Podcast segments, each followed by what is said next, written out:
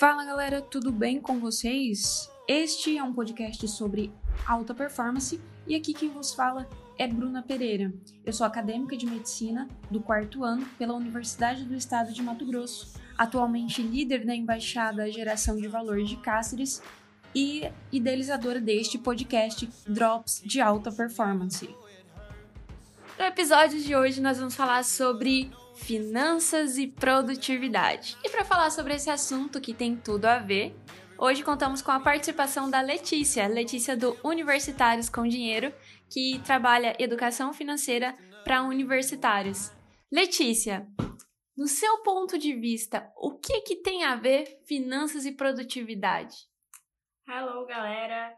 Cara, é, essa questão do finanças e produtividade, isso é é uma coisa que a gente tem que ter sempre na nossa mente. Quem não tem dinheiro não consegue produzir. Isso é muito clássico. É só você olhar alguém da sua família que trabalha o tempo todo e nunca tem dinheiro. O que, que acontece? Quando a gente começa nesse, nesse ciclo, né? Eu chamo ele de ciclo da frustração. Você vive correndo atrás do dinheiro e você não consegue alcançar o dinheiro. Então, é, o seu estilo de vida ele passa a ser o estilo de vida de uma pessoa frustrada, porque você trabalha o tempo todo e trabalhar é diferente de produzir, né? Você gasta o seu tempo muitas vezes com uma coisa que você não quer, em vez de fazer algo que realmente faria sentido para você.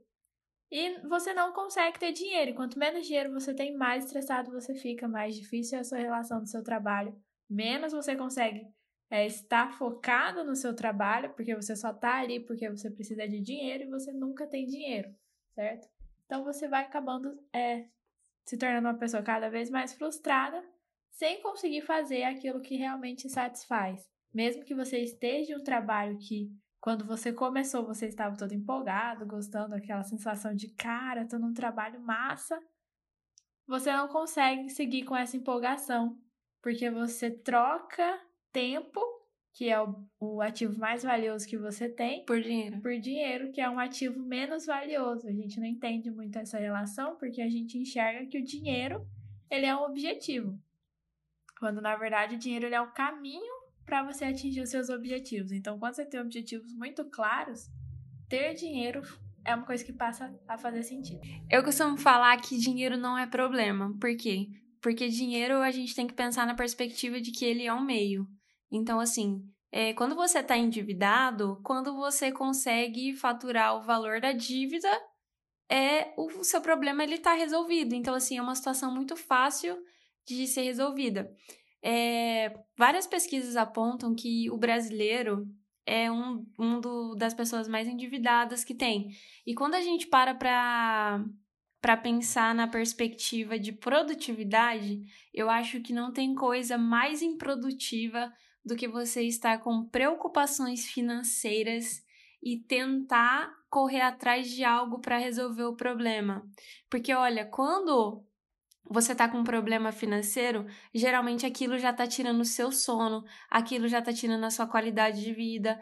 É, é como se sugasse toda a sua criatividade e a sua energia. Então, logo, você não vai conseguir ser produtivo.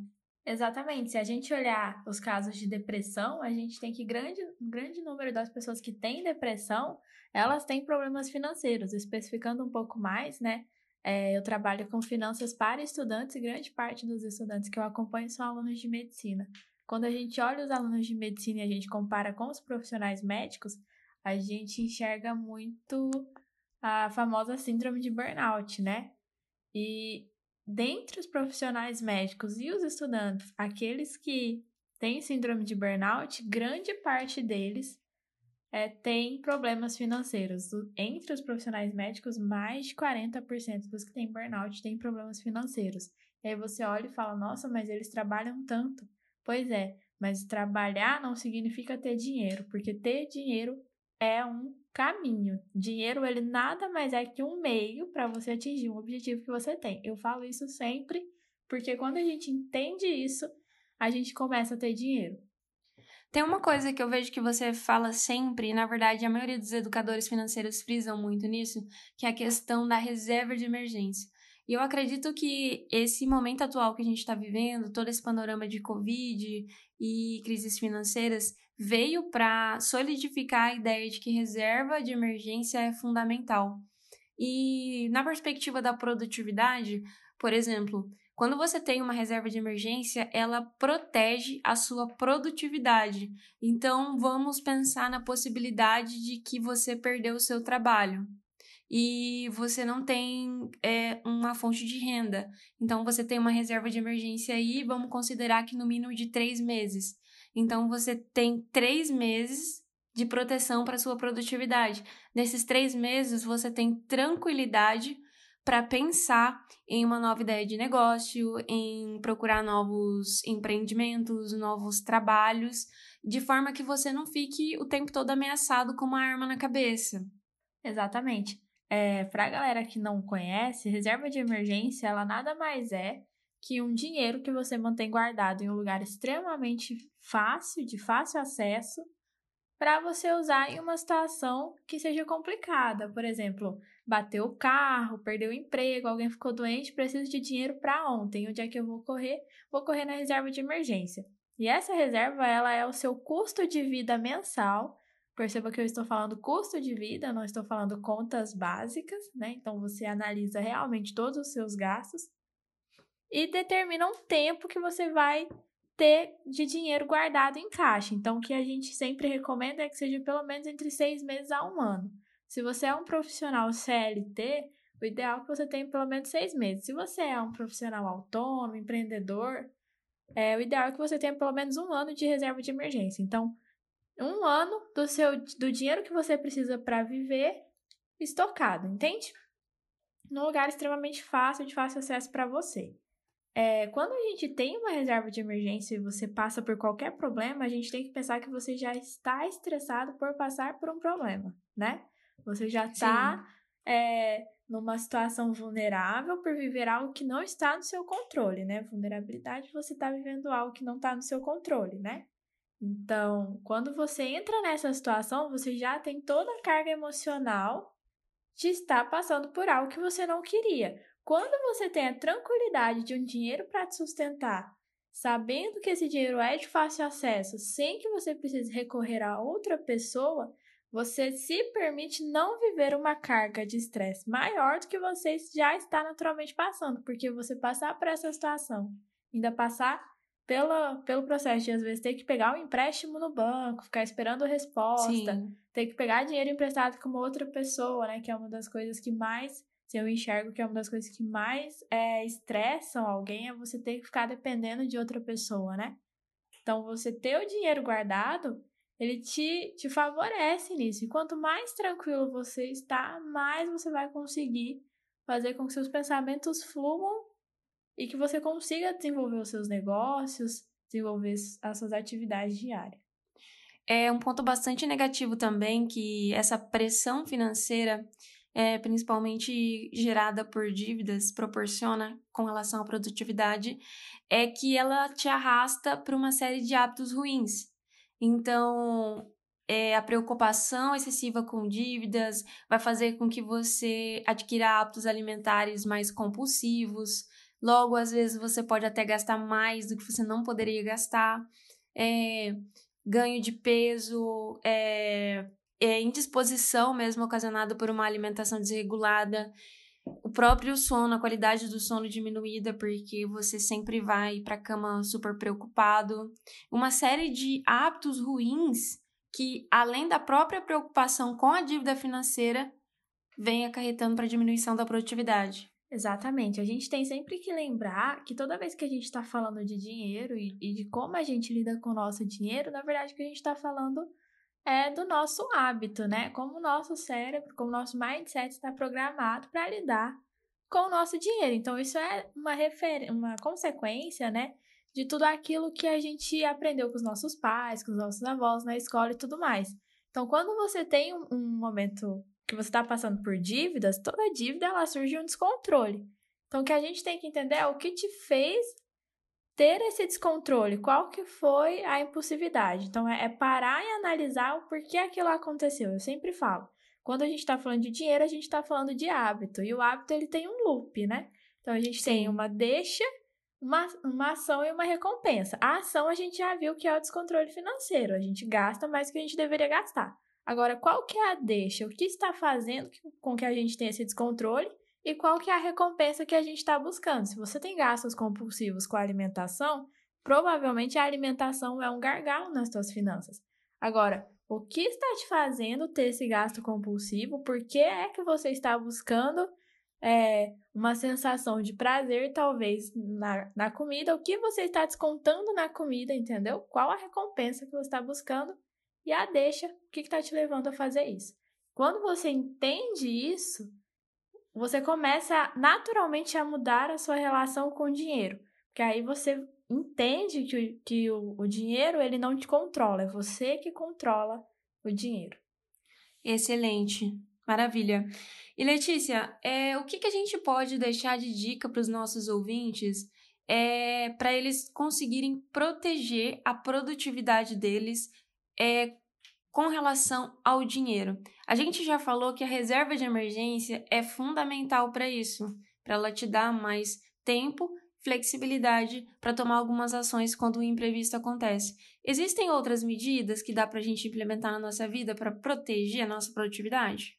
Com certeza. Acho que o principal é você conhecer quais são as suas despesas, conhecer tudo o que acontece com o seu dinheiro. Então, quando você tem a consciência de tudo que você recebe de dinheiro, e de para onde vai esse dinheiro, você vai conseguir em um momento de imprevisto se blindar, porque você vai saber exatamente para onde está indo a sua grana e exatamente qual atitude você pode ter relacionada a cada coisinha para que você consiga manter a sua produtividade mesmo em situações desfavoráveis. Então a dica que eu, que eu dou é: tenha um lugar para controlar todos os gastos que você tem. Pode ser um caderninho, pode ser uma planilha, pode ser um aplicativo de celular o que você se sentir mais confortável, mas tenha o conhecimento de para onde seu dinheiro vai. Assim as coisas vão ficar mais fáceis para você.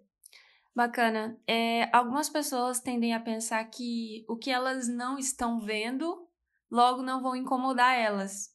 Só que na verdade é muito pelo contrário. A partir do momento que você toma nota de tudo aquilo que você está fazendo com o seu dinheiro, que você toma nota de todas as métricas, você tende a ficar mais tranquilo porque você acaba tendo mais poder, mais controle sobre a situação. Exatamente, a gente só consegue controlar aquilo que a gente conhece, né? Então, a partir do momento que você conhecer aquilo que você faz com, seu, com o seu dinheiro, você vai conseguir controlar realmente o seu dinheiro.